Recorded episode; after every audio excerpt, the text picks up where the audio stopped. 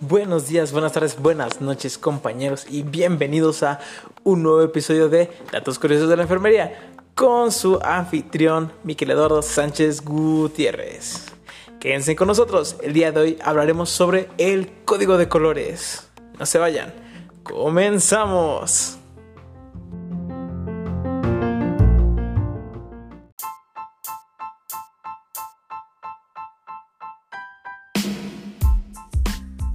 En la actualidad, muchas instituciones de salud alrededor del mundo poseen códigos de color para emergencias o casos especiales que se podrían suscitar en cualquier momento. Están destinados a transmitir información esencial, actividades puntuales y rápidas para salvaguardar la vida de las personas, pacientes, personal y comunidad previniendo el pánico entre pacientes y visitantes de la institución.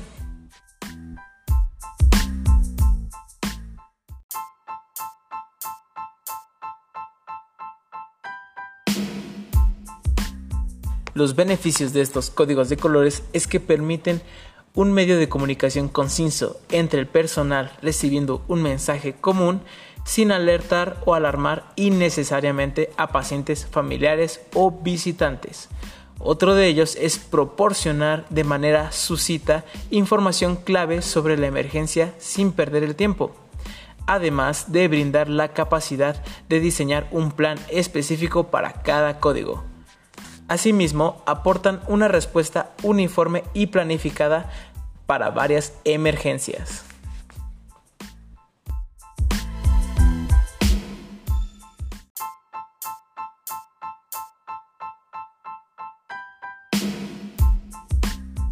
En nuestro lindo México querido tenemos a la dependencia máxima de salud que es el Instituto Mexicano del Seguro Social, también abreviado como IMSS el cual tiene su propio código de colores para una urgencia médica. Pero primero recordemos que es una urgencia. Una urgencia es cualquier condición que afecte la salud de una persona y que requiera atención médica pronta. En el IMSS adoptaron una clasificación universal llamada triage. Esta clasificación divide por color las diferentes urgencias médicas para poder este, clasificar con mayor facilidad a los pacientes y brindarles la atención requerida a cada uno de ellos. El primero de ellos es azul, que hace referencia a padecimientos no urgentes, los cuales pueden ser atendidos en la unidad médico familiar más cercana a tu dependencia. Algunos ejemplos es golpes sin sangrado, dolor de garganta, erupciones en la piel, vómitos, molestia de oídos, tos, dolor abdominal no intenso, comezón en los ojos, estreñimiento, entre otros. El siguiente color que tenemos es verde, que hace referencia a padecimientos no graves, que requieren atención médica, pero no de urgencia por mencionar algunos ejemplos como dolor de espalda, diarrea, torsiones de tobillo, pequeñas quemaduras o fiebre.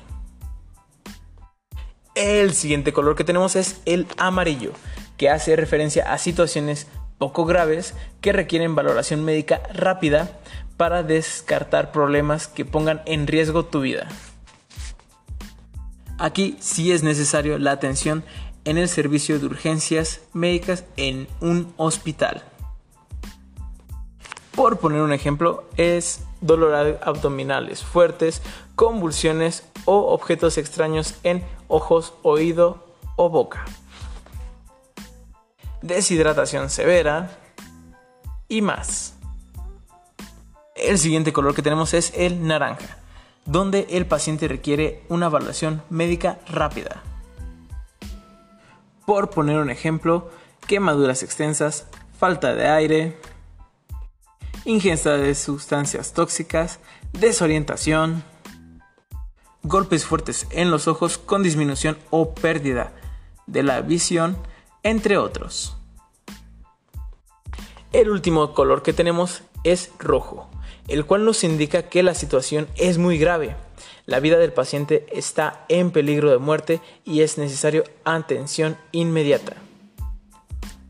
Ejemplo, paro cardíaco, pérdida de la conciencia, dolor en pecho, hemorragia intensa, convulsiones sin parar, quemaduras en el pecho y o rostro y más.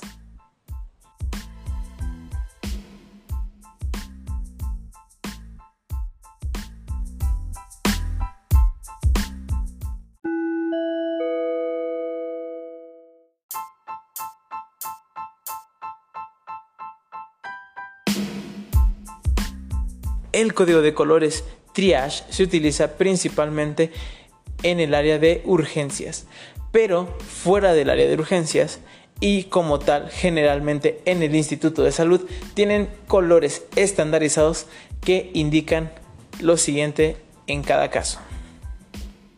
Color rojo indica la presencia de fuego en alguna parte de la institución.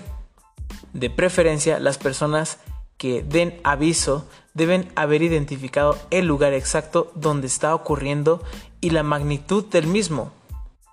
El procedimiento a seguir dependerá del protocolo interno de cada institución. Es muy recomendable que cada institución tenga una brigada contra incendios capacitada del personal en el uso de extintores. Código azul. Paro cardíaco o paro cardiorrespiratorio en un adulto es uno de los más reconocidos a nivel mundial. Indica que una persona adulta se encuentra en un paro cardiorrespiratorio. Se activa usualmente por las siguientes razones. Paro cardíaco, un ataque al corazón o arritmia peligrosa. Paro respiratorio o cuando alguien se confunde severamente, no está alerta o muestra signos de un accidente cerebrovascular. Caída repentina o severa de la presión arterial. El personal de salud debe estar capacitado en Basic Life Support o Advanced Cardiac Life Support, o también conocido en México como RCP o reanimación cardiopulmonar. En general debería ser la institución quien cubre los gastos de la capacitación, pero muchas veces en realidad es diferente hay que identificar y reconocer constantemente la ubicación de los coches de paro, así como los DEA o desfibrilador externo automático, que se podría encontrar en diferentes puntos de la institución. No olvidar el programa de mantenimiento preventivo. Ahora pasamos a nuestro siguiente color, que es el color negro, que significa amenaza de bomba. El código puede activarse si ha habido una amenaza a la instalación desde una fuente interna o externa. Si el personal o agentes de seguridad han identificado la posible bomba en la instalación cercana a ella, se deberá evacuar la institución de manera ordenada y con calma. Las amenazas más específicas son más creíbles. Las personas que reciban amenazas de bomba por teléfono deben mantener la calma y recopilar tanta información sobre el presunto ataque como sea posible. El siguiente color que tenemos es el color marrón, que significa derrame o fuga de alguna sustancia o material peligroso. Para ello, la institución debe contar con un equipo de rescate o de limpieza básicos para las sustancias peligrosas que se manejen en la institución como mascarillas, mandiles desechables, guantes especiales, lentes, etc. Debemos considerar la evacuación de las personas. Cabe destacar que en algunas instituciones y dependiendo del país, este código de colores puede cambiar. Por lo tanto, debes identificar al país al que vayas los diferentes códigos de color que manejan en cada institución.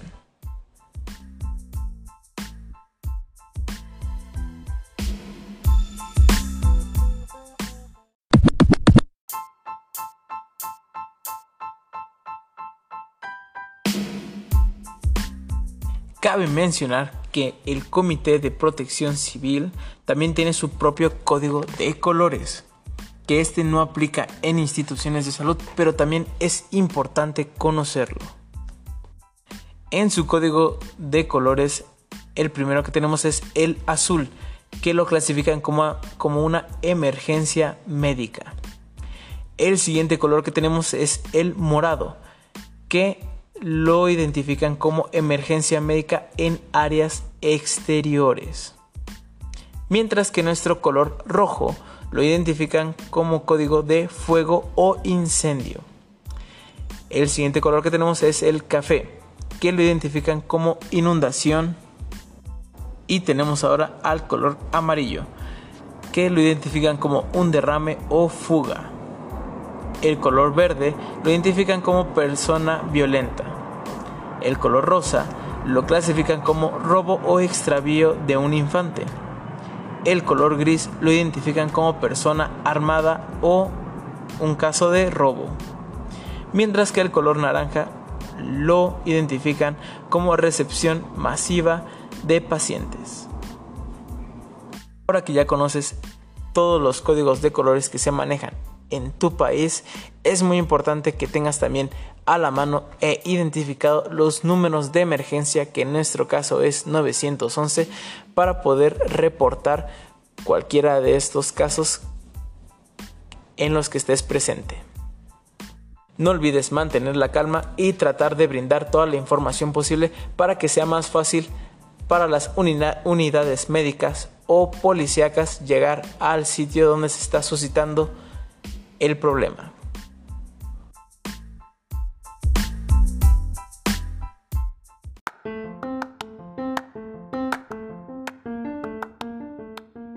Y bueno chicos, ahí lo tienen. Recuerden que el objetivo de estos podcasts es para enriquecer sus conocimientos y que sean una mejor versión profesional de ustedes cada día.